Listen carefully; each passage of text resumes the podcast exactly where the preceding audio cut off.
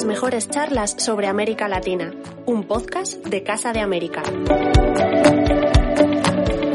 Muy buenas. Eh, en primer lugar, quiero dar las gracias a Casa de América por habernos brindado la oportunidad de presentar este trabajo que ha sido publicado por, eh, por Tecnos, a quien también quiero eh, agradecer su deferencia y así como a todas y todos los colegas que han eh, trabajado y que han eh, aportado su conocimiento, su eh, experiencia y su buen hacer en, este libro colectivo. El libro América Latina Vota 2017-2019 es un trabajo, por consiguiente, colectivo que ah, pretende analizar de manera individualizada los procesos electorales que se dieron en la región entre estos eh, dos años, es decir, durante tres años, 2017, 2018 y 2019. Se centra fundamentalmente en las elecciones presidenciales, pero no se descuidan las elecciones eh, parlamentarias, las elecciones al poder legislativo. Em, sabemos que, además, en América Latina no todos los países celebran eh, las elecciones simultáneamente. Sí, la mayoría, pero, por ejemplo, El Salvador, en el caso de este, este volumen, eh, tuvo dos procesos electorales separados suficientemente en el tiempo, y también, y también Colombia. No es el caso de los restantes eh, países. Se abordan, por consiguiente, 15 países en una perspectiva que tiene una clara vocación comparada. Eh, si bien son casos individuales, estoy hablando de eh, em, todos los países, repito, que tuvieron procesos electorales en ese periodo, ah, hay un modelo comparado en el que ah, se, mm, ah, hace una aproximación de acuerdo con un criterio que es bastante, eh, bastante tradicional. En primer lugar, hay un análisis de la dinámica política, de qué está pasando en el país en cuestión en las vísperas electorales. Seguidamente hay eh, una elaboración de la normativa electoral. De ahí se pasa a eh, lo que son los programas electorales eh, las distintas candidaturas, los perfiles ah, biográficos en el caso de, los, de, los, eh, de, los, eh, de las candidaturas a, la presidencia y ah, también se analizan las encuestas de opinión pública y finalmente el contenido, si es que lo hubo, de los debates entre las distintas candidaturas. Eh, esto sería el primer gran bloque y el segundo bloque ya es el análisis de eh, los resultados electorales, eh, repito, tanto para las elecciones presidenciales como para las elecciones legislativas, siguiendo el análisis clásico y utilizando los, digamos, los parámetros habituales en, ciencia política que van desde la volatilidad del voto, la concentración del voto, la polarización ideológica, la estructura territorial del voto, la composición evidentemente, de las cámaras y la evolución a lo largo del tiempo de esta composición. Y finalmente, los capítulos terminan con un análisis ah, de, lo que queda, de cómo son las relaciones que se establecen en el país en cuestión entre el Poder Ejecutivo y el Poder Legislativo y cuáles son los dilemas con los que se van a enfrentar los nuevos gobiernos. Ya digo que son eh, 15 casos individualizados en los que, mm, por supuesto, hay una excepción eh, que, debo, eh, que, debo, resaltar, que es el caso boliviano. Porque en Bolivia, eh, como ustedes conocen, las elecciones de octubre del año 2019 se celebraron, pero fueron invalidadas. Por consiguiente, políticamente, bueno, es un acto y una circunstancia muy interesante, pero en términos, mm, digamos, prácticos, tiene cierta irrelevancia, pero aún así el caso se aborda en un anexo, porque, repito, las elecciones eh, tuvieron, lugar.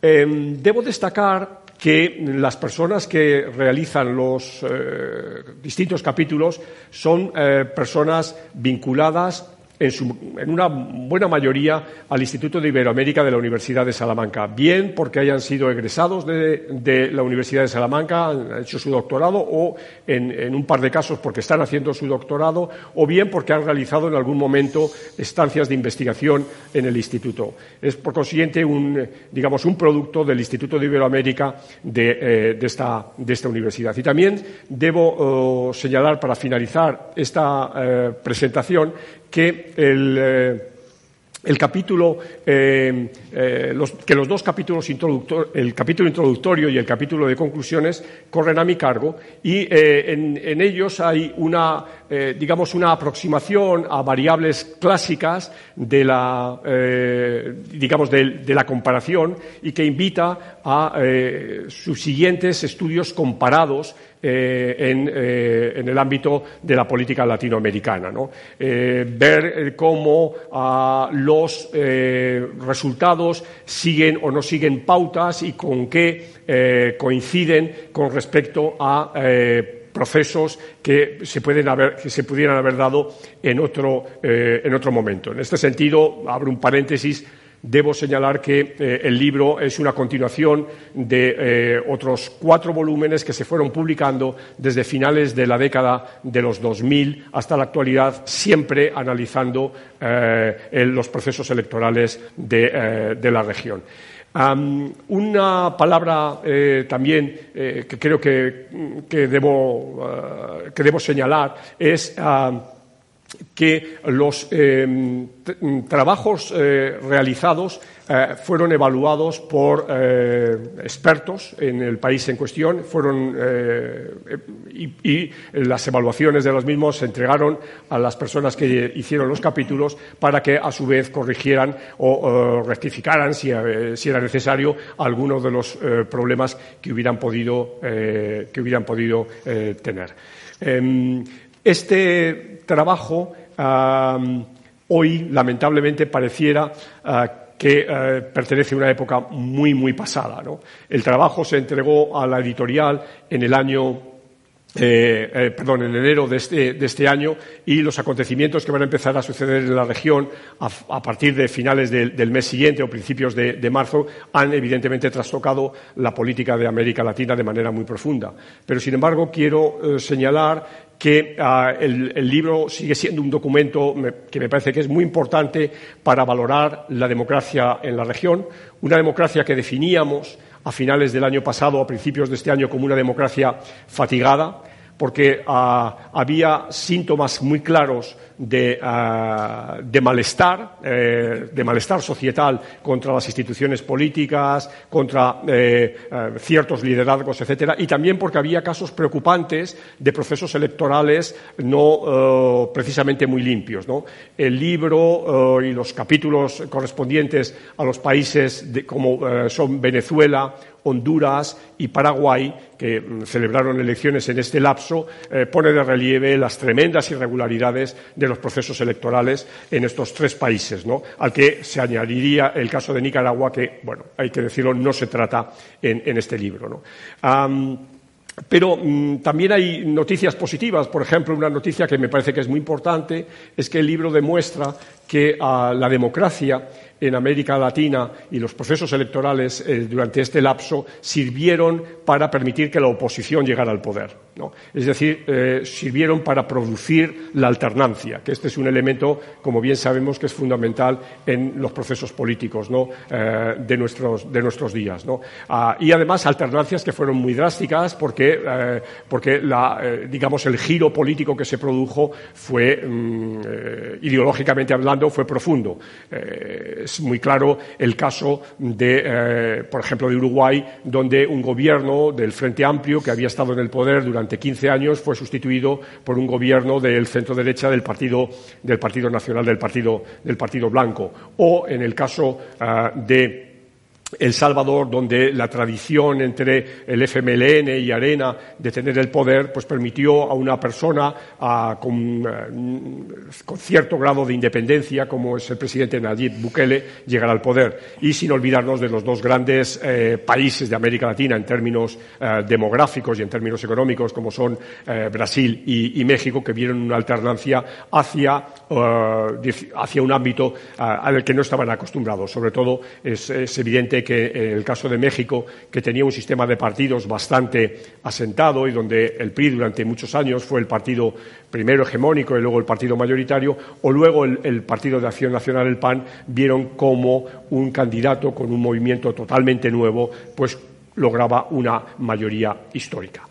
De todo esto se aborda en, este libro y ah, invito a todos aquellos que están y aquellas personas que están presenciando esta presentación pues a que, se aproximen a este libro ah, ah, y, puedan mm, eh, también en su caso pues criticar o eh, posicionarse eh, con respecto a las posturas que el libro y los distintos trabajos sostienen. Muchísimas gracias.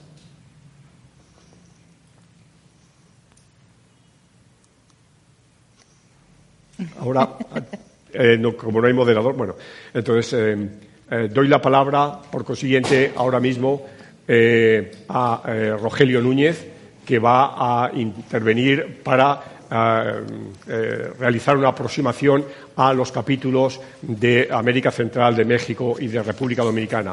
Rogelio es uno de los autores de este libro y es coautor del capítulo de las elecciones de Guatemala. Rogelio, por favor. Muchísimas gracias, Manolo. Muchísimas gracias a la Casa América. Y bueno, eh, efectivamente, yo voy a tratar el tema de las elecciones en Guatemala, que eh, junto con Eduardo Fernández Luiña eh, elaboramos, y también voy a tratar un poquito por encima los comicios en Costa Rica, El Salvador, Honduras y México y Panamá. cuando Manolo me habló de, de venir aquí y dar esta charla, pensé que más que un libro de actualidad era un libro de historia, dado lo muchísimo que había ocurrido desde marzo. Sin embargo, releyendo los capítulos me he dado cuenta que está, el, el libro está de una actualidad palpitante. ¿Por qué? Fundamentalmente porque la pandemia, como ya todos sabemos, es un disruptor, pero también es un acelerador acelerador de muchos de los problemas estructurales que tenía América Latina y que todos los políticos, los económicos y los sociales, precisamente están en este libro. En cada uno de los capítulos se asiste a esa fatiga democrática de la que habla eh, Manuel Alcántara y se ve la desafección de la ciudadanía, la frustración de expectativas, eh, la reacción frente a la corrupción generalizada y ese, ese clamor contra un Estado ineficiente que evidentemente hemos visto en América Latina como eh, ese presidente, ese Estado ineficaz, ha sido incapaz, de, en líneas generales y salvo excepciones como la de Uruguay, hacer frente a la pandemia. Eh, la verdad es que eh, todos los procesos eh, electorales a los que me he referido tienen sus características especiales y América Latina es muy heterogénea y las dinámicas internas evidentemente condicionan los resultados. Pero más allá de eso me he permitido intentar ver algunas características generales de estos procesos electorales a los que me he referido antes. En principio y como primera característica general, insisto, con las dinámicas propias de cada país, yo creo que los procesos electorales del periodo que se estudia en este libro eh, están caracterizados por una extrema polarización. Polarización en los extremos, polarización de agendas país muy diferentes y que dejan en muchos casos al margen al, al, resto del país que no gana. Estoy pensando, por ejemplo, en el caso de Costa Rica. En las elecciones costarricenses, ¿a qué asistimos? Asistimos a una pugna entre dos agendas país totalmente diferentes. Una agenda país sostenida por un candidato situado en lo que podríamos llamar el eje de los movimientos progresistas, frente a un candidato que presentaba una candidatura claramente conservadora, muy vinculada a los movimientos evangélicos. Evidentemente estábamos ante dos extremos, ante dos agendas país eh, situadas en los extremos. Costa Rica, que es analizado en este libro por Hugo Picado, eh, nos nos evidencia precisamente esta característica fundamental en donde las elecciones costarricenses eh, se decidieron entre dos polaridades muy extremas. El Salvador es algo parecido. Finalmente, la emergencia de ese mago del del Twitter, que es Nayib Bukele, nos pone en evidencia que Nayib Bukele finalmente cuestiona eh, el pacto político que había definido a El Salvador desde los años 90 y su triunfo eh, es el triunfo de eh, una polaridad que pone en cuestión todo lo que el FMLN y Arena habían venido gestionando, ya digo, desde el final de la guerra interna en los años 90. En Honduras pasa algo parecido y esto tanto eh, eh, Cecilia Graciela Rodríguez como Luis González lo señalan muy bien. Nos estamos enfrentando en las elecciones hondureñas a la pugna entre, eh, entre dos visiones de país muy alejadas. Fíjense si son alejadas que la coalición opositora se llamaba Alianza contra la Dictadura, dictadura que según ellos representaba el presidente actual y candidato en ese momento Juan Orlando Hernández. Estamos de nuevo en una, en una profunda división y profunda polaridad, no ya solamente que haya dos candidatos en una posible segunda vuelta, que no es este el caso, sino que estamos hablando de agendas país incompatibles, ¿verdad? En este sentido. En Guatemala quizá, que es el caso que junto a Eduardo Fernández yo eh, analicé, no hay una polaridad tan extrema, pero finalmente el país sí que se dividió entre partidarios y detractores de una figura muy concreta, que es la, eh, figura de, la candidata eh, Sandra del partido de la UNE, y finalmente, evidentemente, el país eh, se dividió de una forma visceral entre el apoyo o el rechazo a la candidatura de Sandra Torres. Tan es así que finalmente el, el candidato que finalmente descolló como contrario a Sandra Torres, acabó eh, eh, vehiculizando todo el voto anti-Sandra. No exactamente el voto que él eh, arrastraba, que arrastró muy poco en la primera vuelta, sino fundamentalmente el, el rechazo, que incluso en algunas ocasiones llega a ser odio, en algunos sectores de la población frente a la figura de Sandra Torres. La primera característica, por lo tanto, que todos estos trabajos evidencian es esa extrema polarización.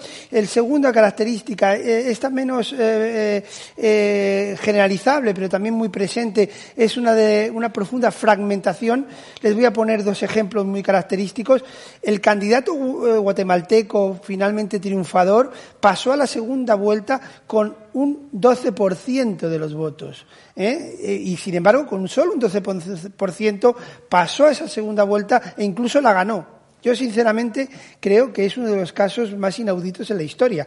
No creo que haya muchos casos donde un candidato con menos del 20% haya pasado a segunda vuelta e incluso haya conseguido revertir el resultado, fue el segundo candidato más votado, ¿verdad?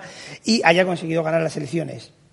En Costa Rica pasa algo parecido, no, tan extremado, pero eh, en Costa Rica ninguno de los dos candidatos que finalmente pasó a segunda vuelta eh, tuvo más de un 25% de los votos en esa, primera vuelta. Panamá, que es eh, donde no hay segunda vuelta, efectivamente también el, grado de fragmentación fue muy alto y ninguno de los candidatos consiguió alcanzar el 35%. Bien. Como tercera característica, yo destacaría el lo que yo he venido en llamar, es, un término que yo utilizo mucho, el de castigo a los oficialismos. Como muy bien ha, destacado Manuel Alcántara, se han dado muchos triunfos opositores y en los casos que yo estoy en estos momentos narrando, encontramos triunfos opositores en El Salvador, en Guatemala y, en, y en Panamá. Y los triunfos oficialistas, Honduras y Costa Rica, se dan en un panorama y en una coyuntura especialmente, eh, especialmente especial, si me permiten la, expresión. En, Costa Rica, como he narrado, con una extremada polarización que hace que el candidato oficialista eh, vehiculice una gran parte del voto, del miedo al triunfo de un posible eh, candidato, de un posible triunfador que, es, que encarna el voto más conservador y evangélico y en Honduras, evidentemente, los comicios estuvieron rodeados de una serie de sombras eh, y de una situación extremadamente especial. Con lo cual, lo que tenemos que, en, realidad, fuera de esos dos casos especiales, es el triunfo de ese voto de rechazo a los oficialismos, de ese incluso voto de rechazo al establishment, el triunfo de Andrés Manuel López Obrador y su cuarta transformación es eh, claramente un rechazo a lo que ha sido el sistema de partidos mexicano desde básicamente de 1988 y desde 1900 y los años 90 y el triunfo de Morena eh, eh, pasa y arrincona a los grandes partidos que hasta este momento habían sido la columna vertebral del sistema mexicano, como son el PRI, el PAN y en menor medida, pero también muy importante, el, el PRD. Eh, como cuarta característica, eh, podemos hablar de un fin de ciclo en muchos de los países. Sin duda en México, como acabo de comentar, eh, el PRD, el PAN, el PRI habían vehiculizado y habían sido la columna vertebral del sistema mexicano. Evidentemente, eso con el triunfo arrollador, casi plebiscitario de Andrés Manuel López Obrador y también de Morena, se pone en cuestión. Digamos que en estos momentos el sistema de partidos en, en México está en un periodo de transición. ¿eh? De hecho, incluso Morena está en unas eh, elecciones internas muy importantes, por otro lado. En El Salvador pasa igual. Desde los años 90 el eje político giraba en torno al FMLN y Arena. Eh, la victoria también plebiscitaria de, Bukele pone en cuestión muchas de esas características y las próximas elecciones legislativas salvadoreñas van a redefinir en gran parte el modelo y el sistema de partidos hacia donde se dirige el país centroamericano. En Guatemala pasa un poco lo mismo. La derrota de Sandra Torres provocó inmediatamente el colapso del partido de la UNE, el único partido realmente que te merecía ese nombre de partido, eh, con eh, eh, implantación nacional, liderazgos locales y un liderazgo nacional, con lo cual ese único partido realmente eh, con mayúsculas que existía en Guatemala prácticamente está hoy en día desaparecido. Eh, y en Costa Rica tenemos un caso muy especial, el gran partido histórico desde los años 50, eh, el Partido de la Liberación Nacional, ni siquiera consiguió pasar a segunda vuelta por primera vez en la historia, y con lo cual asistimos sin duda al germen de un nuevo sistema de partidos políticos costarricenses. Último, para acabar, eh, la quinta gran característica es la eh, aparición, consolidación y cada vez mayor fuerza de las redes sociales. En esto tenemos sin duda a lo que yo creo que es un mago eh, de las redes sociales, eh, que es Nayib Bukele, que las ha sabido utilizar muy bien, ha sabido eh, entablar una relación directa a través de Twitter, Facebook, etcétera, con sus seguidores y ha sabido colocar a las redes sociales en la política, en la forma de hacer política del siglo XX, XXI. Perdón. No sé si esto contribuye mucho o no. Yo pienso que no a, la consolidación de los sistemas democráticos, pero es un fenómeno, con todas sus características, a tener muy en cuenta. Y eh, también, evidentemente, aunque en menor medida, López Obrador es una figura que sabe utilizar, sí, también las redes sociales y también los medios tradicionales y sus famosos, como demuestran sus famosas mañaneras, que día a día son las que marcan la agenda política del día, mm, convirtiendo a Andrés Manuel López Obrador, sin duda, también en otro de esos magos de la comunicación en, este, en esta década tercera del siglo XXI. Pues bien, eso serían las cinco grandes características y lo dejo aquí para que a partir de ahora eh, pueda eh, plantearse las preguntas que ustedes consideren oportunas. Muchísimas gracias. Eh, muchas gracias, Rogelio. Tiene a continuación la palabra el doctor Nicolás Miranda, quien es coautor del capítulo de Chile eh, y que también va a hacer ah, eh, un análisis comparado de lo que pasa en los otros países de América del Sur que son objeto de, estudio en el presente libro. Nicolás, por favor. Pues primero que todo, muchas gracias por la eh, invitación a participar, a, comentar el, libro y a participar también de, su elaboración. yo voy a enfocar en los casos de América del Sur uno de los elementos eh, que está presente en todos los capítulos, eh, que es parte de la, de la narrativa eh, que aparece en, cada en, a lo largo del libro, es que las elecciones se van a desarrollar en un contexto de desaceleración económica o de crisis económica. Y que va a estar latente como una de las eh, características, o sea, va a estar como, una de las variables que va a influir necesariamente en las elecciones presidenciales y legislativas de, cada uno de estos países. En algunos casos con mayor fuerza, en, algunos casos no tanto, como puede ser Paraguay o Chile. Pero el caso argentino, gran parte de la campaña y, eh, se desenvuelve, digamos, en un contexto de, crisis económica, igual que el caso, sobre todo el, caso venezolano. Sin embargo, también aparecen ciertas particularidades que van a explicar eh, también el resultado. Eh, que, como bien decía Rogelio recién, eh, se caracterizan, por una parte, por una cierta polarización de ciertos temas en, en, cada, en cada contienda electoral. En este sentido, por ejemplo, podemos ver en el caso brasileño, uno de los más extremos, ¿no? Eh, donde el presidente, eh, o sea, donde los candidatos, eh, digamos, o sea, la, la, polarización va a ir aumentando en la medida en que va transcurriendo el gobierno de, de, Dilma y va a aumentar cuando es la destitución de la presidenta o cuando finalmente Lula es encarcelado y no puede postularse a, la, como candidato a las elecciones. ¿no?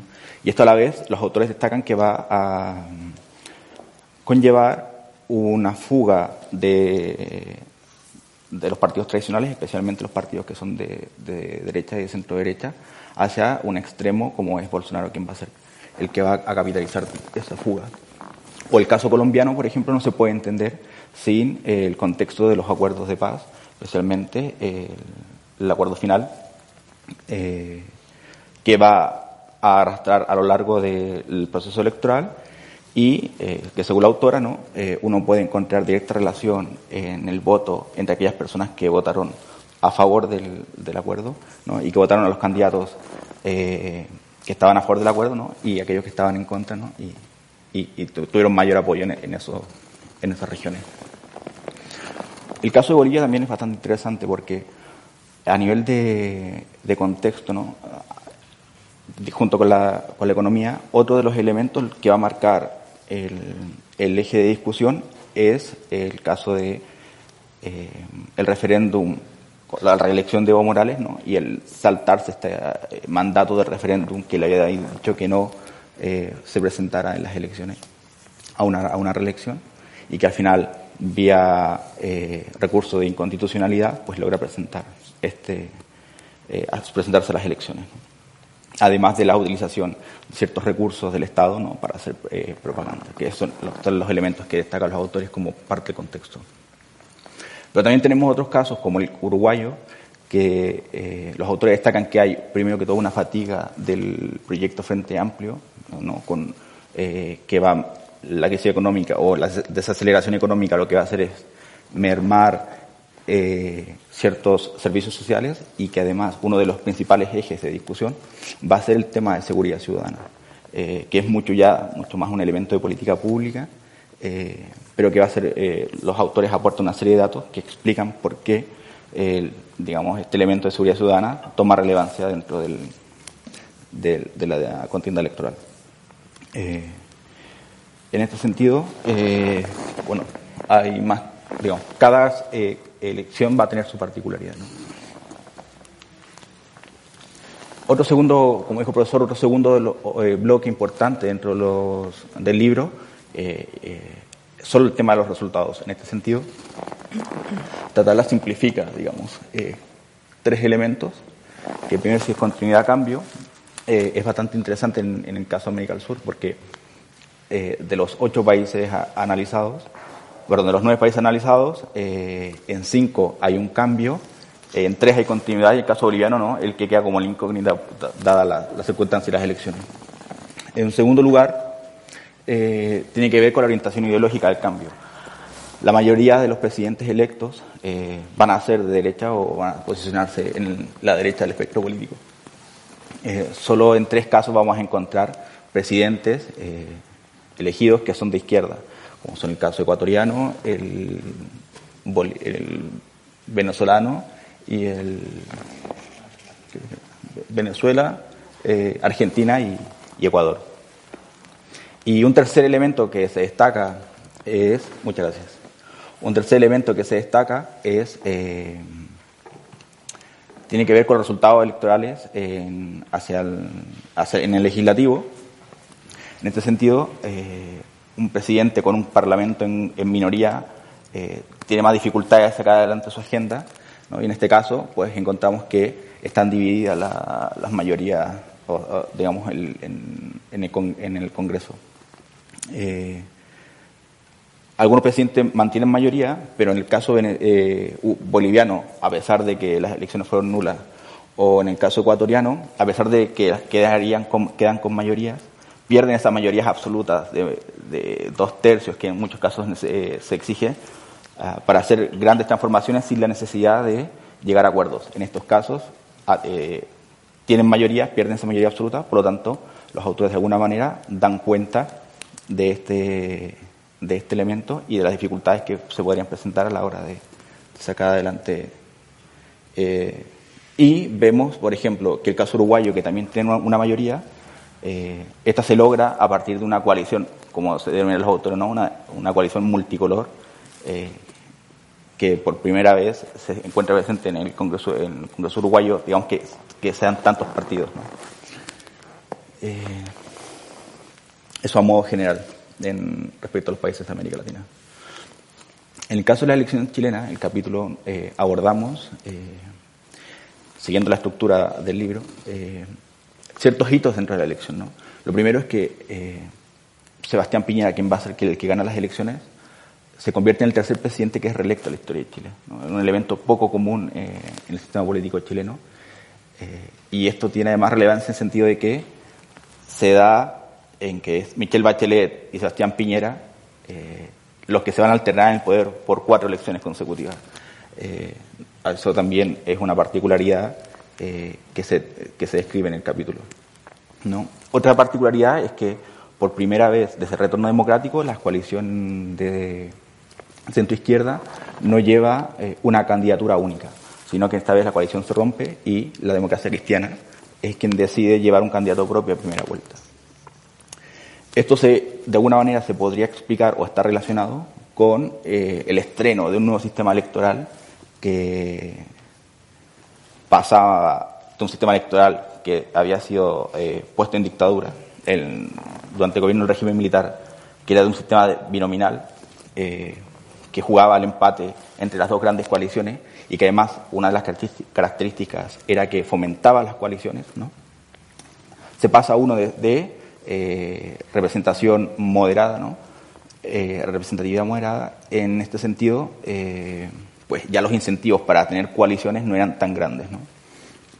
Y eh, otro de los elementos es que eh, en caso de las candidaturas, eh, la izquierda levanta una, izquierda, una izquierda progresista levanta una candidatura que es la de Beatriz Sánchez, a partir del se, se crea el Frente Amplio y el Frente Amplio levanta la candidatura de Beatriz Sánchez, que va a ser la gran sorpresa de estas elecciones, no tan solo las encuestas daban algún tipo de, porcentaje importante, pero los resultados van a estar muchísimo más, eh, van a ser más una, digamos, una cercanía en resultados de Alejandro Guiller y, Beatriz Sánchez. Entonces los candidatos que se van a presentar son ocho, pero los cuatro que se ven en la presentación son los más relevantes. Eh, Sebastián Piñera, Alejandro Guiller va a ser candidato de la mayoría de los partidos que en ese momento eran eh, oficialistas. Beatriz Sánchez la va a levantar el Frente Amplio. Y por primera vez también se da el caso de que José Antonio Caz eh, va a ser un candidato que va a competir a la derecha del sistema político, eh, más allá de Piñera. ¿no? Esta es la primera vez que ocurre eh, que no fueran parte de los dos principales partidos. También en lo, programático, que es lo que va, una de las características de estas elecciones, es que tienen su origen en el gobierno de Michelle Bachelet en este sentido, las políticas o reformas que va a implementar eh, van a causar eh, un punto de inflexión entre, entre las propuestas y el discurso, eh, la discusión electoral. Por una parte van a haber aquellos que dicen que, es, que son necesarias y que además es necesario seguir profundizando las reformas, no como la reforma de educación, la reforma tributaria, o, seguir profundizando una reforma de pensiones. y a candidatos que más bien señalan que eh, lo que hay que hacer es reformar las reformas eh, y volver a una especie de política de los consensos. Eh, los resultados electorales son que gana Sebastián Piñera y Alejandro Guiller son las dos primeras mayorías, tiene que ir a un balotaje o una segunda vuelta donde se impone Sebastián Piñera. Lo que deja como resultado son dos cosas, los resultados arrojan dos cosas. Primero, que como vimos antes, el gobierno queda en minoría, a pesar de tener una coalición de partidos que lo, que lo apoya, la coalición no logra las nuevas mayorías. El sistema electoral eh, da una mejor eh, proporcionalidad y representatividad dentro del sistema. Y lo tercero es, eh, que lo que ha venido sucediendo desde que el voto cambió al voto voluntario en Chile, es que la participación es bastante baja. Solo 46% de la gente fue, concurrió a las urnas, lo que habla de una abstención de más del 50% y que esto, digamos, de alguna manera eh, se refleja o se va a reflejar en lo que va a devenir después con la crisis social. Un elemento de una gran desafección eh, de los partidos políticos, incluso hacia las elecciones, eh, de gente que al, ya se vislumbraba resultados, hablaban de un escenario complejo para Sebastián Piñera en caso de sacar adelante su agenda, que iba a necesitar mucha negociación dentro del Congreso. No era algo nuevo porque su gobierno lo necesitó hacer eh, en el Senado, eh, pero ahora con minoría en ambas cámaras, ya se avisoraba que el, escenario no iba a ser sencillo, pero el estallido social que va a ocurrir en octubre del año pasado eh, va los va a tomar a todos por sorpresa, ¿no? Y con una, además, con una fuerza y con una carga, como no se había visto antes, y la solución, que es con lo que concluimos el capítulo, ¿no? Una nota que nos permitieron poner una nota sobre el estallido social, digamos que se trata de dar una solución a todo este conflicto, eh, iniciando un nuevo proceso constituyente eh, que ahora en, unos días más pues va a tener su, su primera etapa con la con la elección, con el plebiscito para saber si se quiere o no se quiere eh, una nueva constitución y la, el mecanismo con el cual se intentará reemplazar. Muchísimas gracias, Nicolás. Tiene ya ahora para finalizar la palabra la doctora Esther del Campo. Muchas gracias. Bueno, yo quiero comenzar, como siempre, agradeciendo a la Casa de América la invitación que nos cursaron para participar y, por supuesto, felicitando al director de la publicación y a todos los autores, porque creo que se trata de una publicación que, como decía Manuel, se viene produciendo pues desde, yo creo que las primeras elecciones que se analizan son del 2009 y prácticamente, pues eso, en cuatro eh, volúmenes, ¿de acuerdo? Tenemos una historia y una explicación un poco de cómo han sido los procesos electorales en América Latina, pues en más de una década.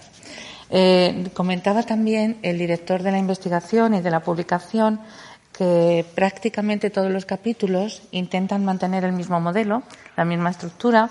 Hay una explicación del contexto, luego hay una explicación, de acuerdo, de algunos elementos muy importantes en un proceso electoral, como son las campañas o las reglas de juego, los sistemas electorales, eh, las encuestas de opinión, es decir, cómo concurren los candidatos y cómo compiten y cuál es el apoyo o el, digamos, o el no apoyo que consiguen de los electores.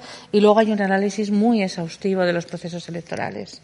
Eh, en el caso de aquellos países, que son la mayoría, donde hay elecciones presidenciales y elecciones legislativas, pues es muy interesante porque yo creo que se plasma de nuevo lo que todos recordaréis que decía Nolen, ¿no?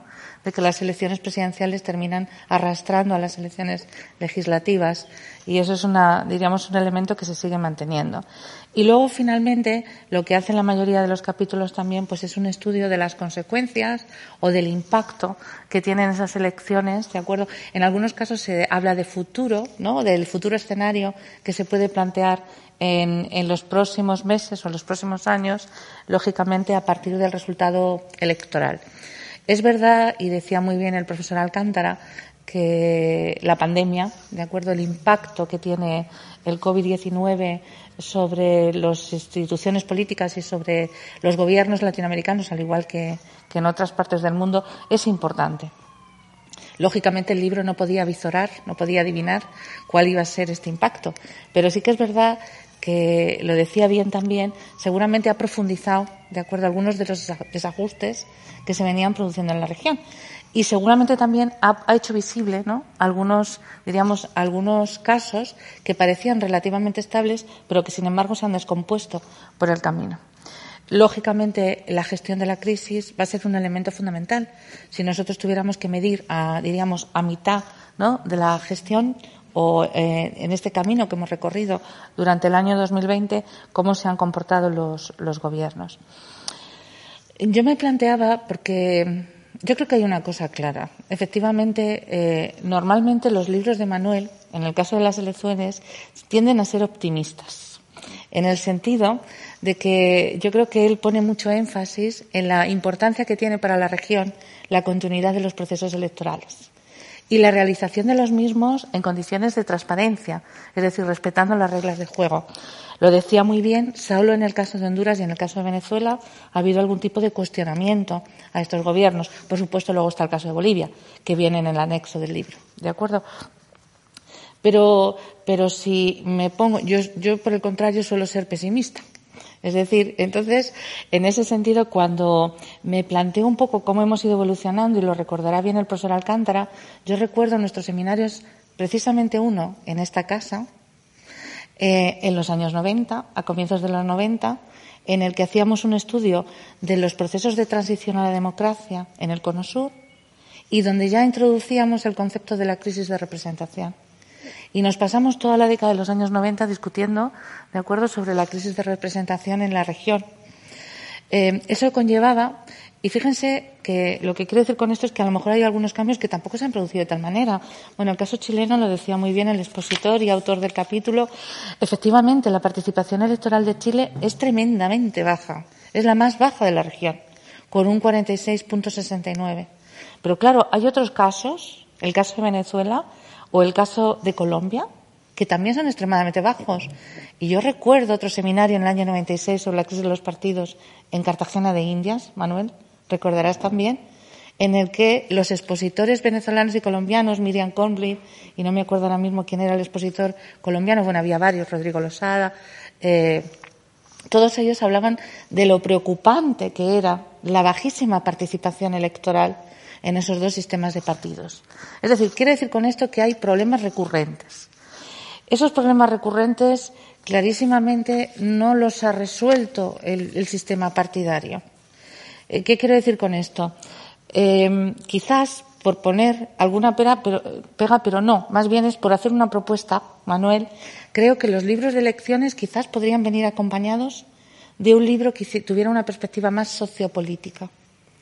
Mm, yo creo que en todos los capítulos es una cosa bien interesante, sobre todo cuando trabajáis el escenario. Y en algunos casos, pues por ejemplo, en el caso de Chile, aparece que hay una clarísima correlación entre la crisis económica. Es que es impresionante.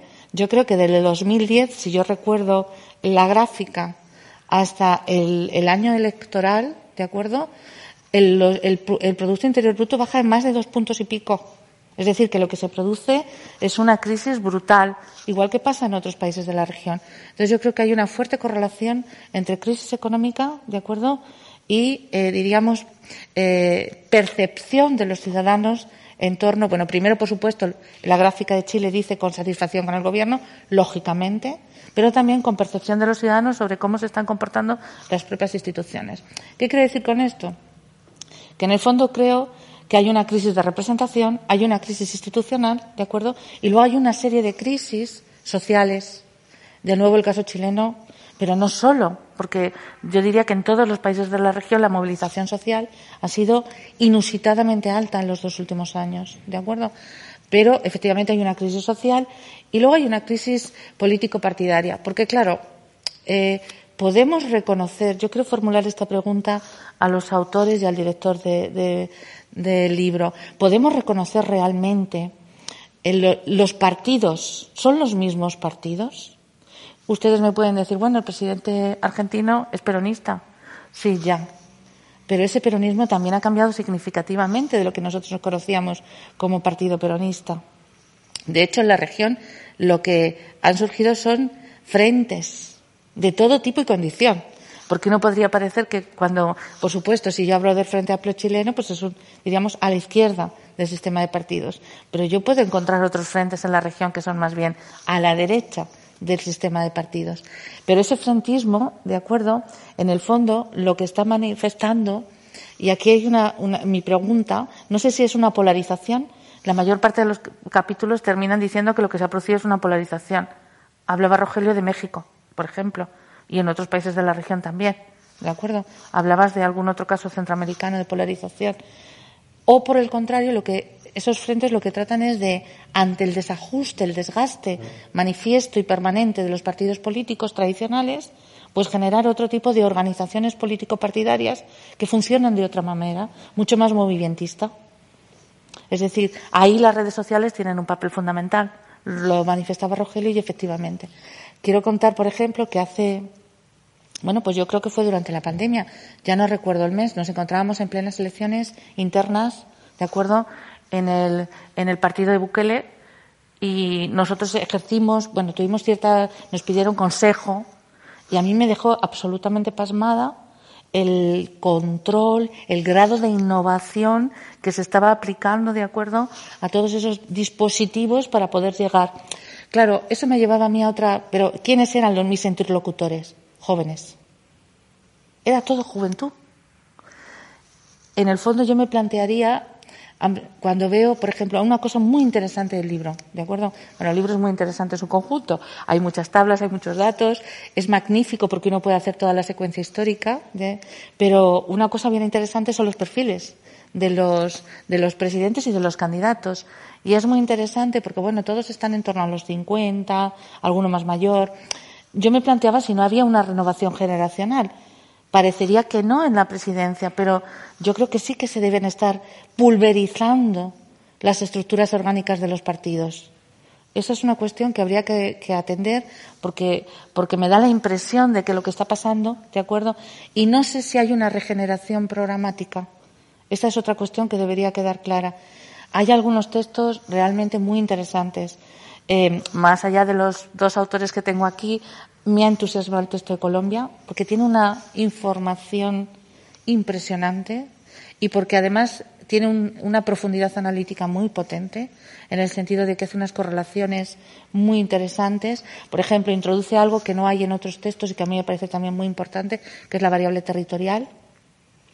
Es decir, creo que, está sobrevolando, pero no da tiempo. Pero creo que es un elemento fundamental en algunos casos. Entonces, esa cuestión, mm, el, texto mexicano también me parece interesante. Es decir, o incluso el propio texto hondureño, porque quizás es algo más lejano a mí y me parece que, me daba una información que no, que no tenía. Em, yo creo que ustedes recuerdan, porque yo en mis últimas intervenciones acá hay una cosa que he echado a faltar yo creo que se menciona de pasada en algún capítulo, pero Rogelio seguro que lo sabe, que es el evangelismo político. Claro, porque si yo solamente voy a las estructuras más formalizadas de los partidos, ahí me va a costar más. Pero si yo introduzco elementos más estructurales que tienen que ver con la sociedad, pues entonces yo creo que ahí tendríamos que haber hablado de ese componente, sobre todo en el caso centroamericano. Porque claro, estamos hablando de que el 40% de la población y en algunos casos el 50% de la población se define como evangelista. ¿Qué relación tiene eso con el comportamiento electoral? Bueno, pues eso quizás habría que haberle dado un poquito más de, énfasis. Em, hablaban ustedes también de una cosa bien interesante, que es el tema de la alternancia. Es verdad que hemos visto que no podemos establecer reglas, diríamos, generales para todos. No en todos los casos ha producido la alternancia, no en todos los casos, si se ha producido la alternancia, yo creo que lo que se manifiesta, y en la tabla de América del Sur se veía muy claramente, es una fatiga con la gestión gubernamental, alentada por la crisis económica y la crisis, diríamos, de los actores políticos tradicionales, clarísimamente. Em, pero fíjense que yo creo que más que, es decir, esa alternancia no es una alternancia, yo creo que no es una alternancia ideológica, no es un problema de competencia ideológica. Creo que es un problema, de acuerdo, de. Eh, es decir, creo que deberíamos hacer un esfuerzo por tener otra nueva interpretación de los partidos. Entender a los partidos ya no como organizaciones, porque está claro que en América Latina tenemos que abrir esa estructura orgánica organizativa tradicional y tenemos que ir a atender a los partidos como vasos comunicantes.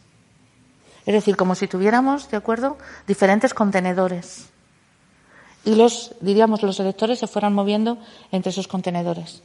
Y no sé si la explicación, vuelvo a decir, es ideológica, sino que creo que hay otro tipo de, eh, elementos ¿no? que permitirían orientarnos en esta coyuntura. Bueno, yo creo que no, no me he dejado nada. Eh, había hecho algunos comentarios a, los capítulos, pero bueno, yo creo como, como no sabía muy bien cómo iba a ser la estructura, prácticamente todos los casos se han tocado. Y quizás solamente detenerme en alguna cuestión que puede ser relevante.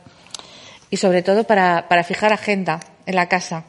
Tenemos elecciones en Bolivia y son unas elecciones bien interesantes, porque además la coyuntura ha cambiado radicalmente, o puede cambiar radicalmente en este último momento.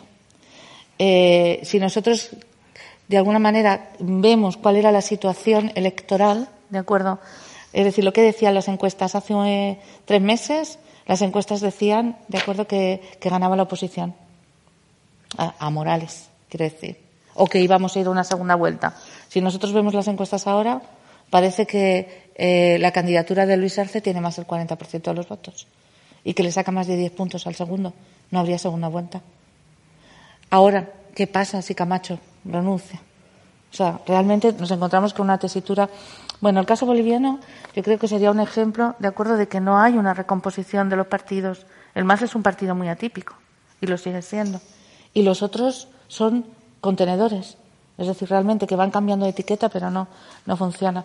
El caso de Venezuela es un caso claro, ¿no? De, de crisis institucional, crisis económica, crisis social y, todo tipo de crisis. El caso de Nicaragua, si estuviera, es lo mismo, es, un, es una crisis generalizada. Em, bueno, yo creo que si les parece, como además les he formulado alguna pregunta, lo dejamos acá. Y les agradezco muchísimo la invitación para estar aquí y, recomiendo la lectura del libro, la verdad.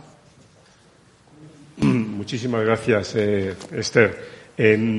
claro, hay una, eh, hay elementos muy, muy interesantes y muy importantes que, que has señalado. Una eh, primera observación, y, por, por, un poco recapitular, es el reto que siempre tenemos cuando hablamos de América Latina, ¿no? y de, por su gran heterogeneidad. ¿no?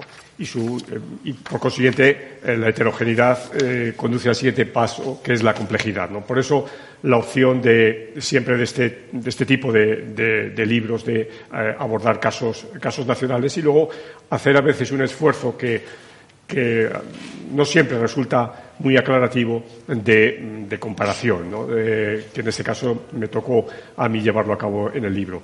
Pero mm, precisamente el abordaje por los casos individualizados permite, eh, eh, digamos, dar respuesta a algunas de las cuestiones que tú has planteado.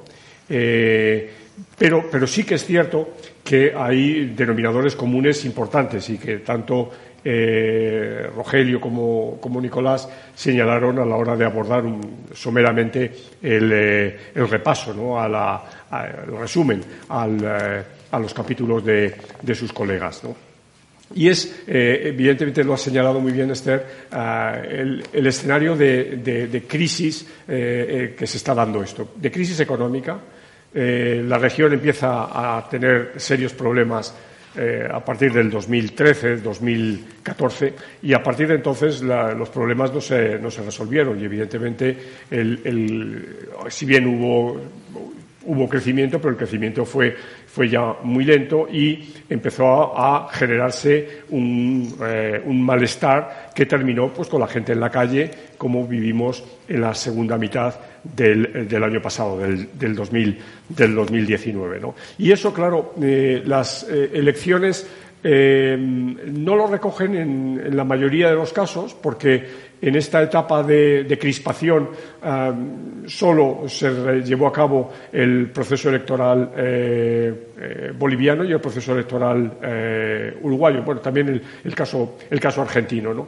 Y, claro, ya vemos cómo terminó el, proceso electoral boliviano en una crisis institucional tremenda, achacada por uno de los problemas y de los vicios, diríamos, que tienen algunos de los países de la región, que es la cuestión de la, digamos, de la obsesión por permanecerse en el, en, el poder, ¿no? Probablemente si, si Evo Morales hubiera eh, eh, trabajado en, eh, en, una potenciación y en, un, en, una profundización del movimiento al socialismo, que es el, gran movimiento ¿no? que, él, siempre condujo y tal, para buscar una alternativa a su liderazgo, hoy no estaríamos en la crisis tan profunda que tiene el, país andino. Pero fue la, diríamos, la, ambición de Morales de permanecer en el poder eh, lo que no dejó salida, digamos, o que por, lo menos enquistó la situación.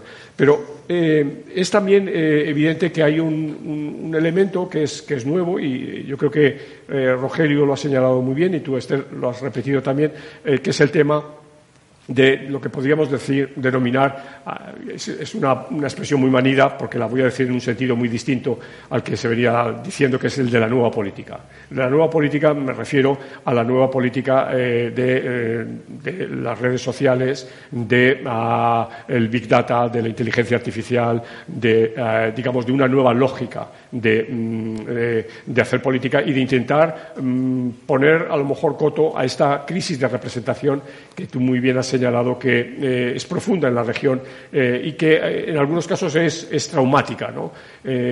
hay casos de países en, América Latina que son probablemente menos conocidos por el gran público, pero mm, que, muestran esto y que muestran una rotación alocada de fórmulas políticas que no podemos llamar partidos, ni siquiera movimientos políticos, a lo largo de los últimos 20, 25 años. el caso de Guatemala, que, que mm, trabaja eh, Rogelio con Eduardo Fernández, es clarísimo. El caso de Panamá es otro ejemplo muy obvio, pero el caso de otro país más grande como es, como es eh, eh, Perú. ¿no? Eh, Perú, desde que comienza el siglo, ha tenido presidentes distintos, de formaciones políticas distintas, sin en ningún momento cuajar un, partido político sólido. ¿no? Y es la crisis que el propio país está mm, viviendo ahora, ahora mismo. ¿no? Colombia es también un paradigma un caso mm, de, escenario de desinstitucionalización de la representación política muy grave, donde hay movimientos, eh, el uribismo y lo que eh, eh, arrastra el uribismo pues se ve confrontado uh, del antiuribismo, que no está tampoco muy claro cuáles son los, elementos. Entonces, son, son problemas eh, fundamentales que, claro, que se agudizan, eh, como bien sabemos, bajo la lógica del presidencialismo. ¿no? Eh, puesto que en el presidencialismo hay que votar a una persona, la cuestión es si hay alguien que vaya en cabeza, claramente pues se va a generar un escenario de polarización, que es el escenario ahora mismo de las elecciones, de las elecciones bolivianas. Y, pero a veces produce esa situación absolutamente increíble como es la que denunciaba o señalaba eh, Rogelio eh, eh, de, Guatemala, donde ah, Guatemala, como puse en, una de mis transparencias, Guatemala registra, es el país con el mayor número de candidatos que, tuvo en las elecciones presidenciales en América Latina en este periodo y que y eso se refleja además en, esa absoluta fragmentación de, las candidaturas. ¿no? Em, em, termino y, digamos, concluyo, y, em, eh, aparte de daros las gracias por, estar aquí eh, eh, en esta presentación, señalando que hoy por hoy la política ah, tiene muchas aristas y mm, muchos hemos trabajado en el ámbito institucional o neoinstitucional, pero evidentemente la complejidad de los procesos sociales, de los procesos culturales, de la dinámica económica que, vive eh, no solo América Latina, sino que vive ahora mismo la, humanidad, pero que América Latina está especialmente castigada. ¿no? Es la región del mundo eh, que va a tener un, eh, en el que su economía va a tener un impacto, un impacto mayor con un descenso del Producto Interior Bruto para este año que está previsto como promedio en torno al 11%. ¿no? Si, no, esto va eh, a, peor. Entonces, en este escenario, claro, eh, lo electoral podría ser eh, considerado como un ámbito secundario. Este año hemos tenido elecciones legislativas a principios de año en, Perú hemos tenido elecciones generales en República Dominicana.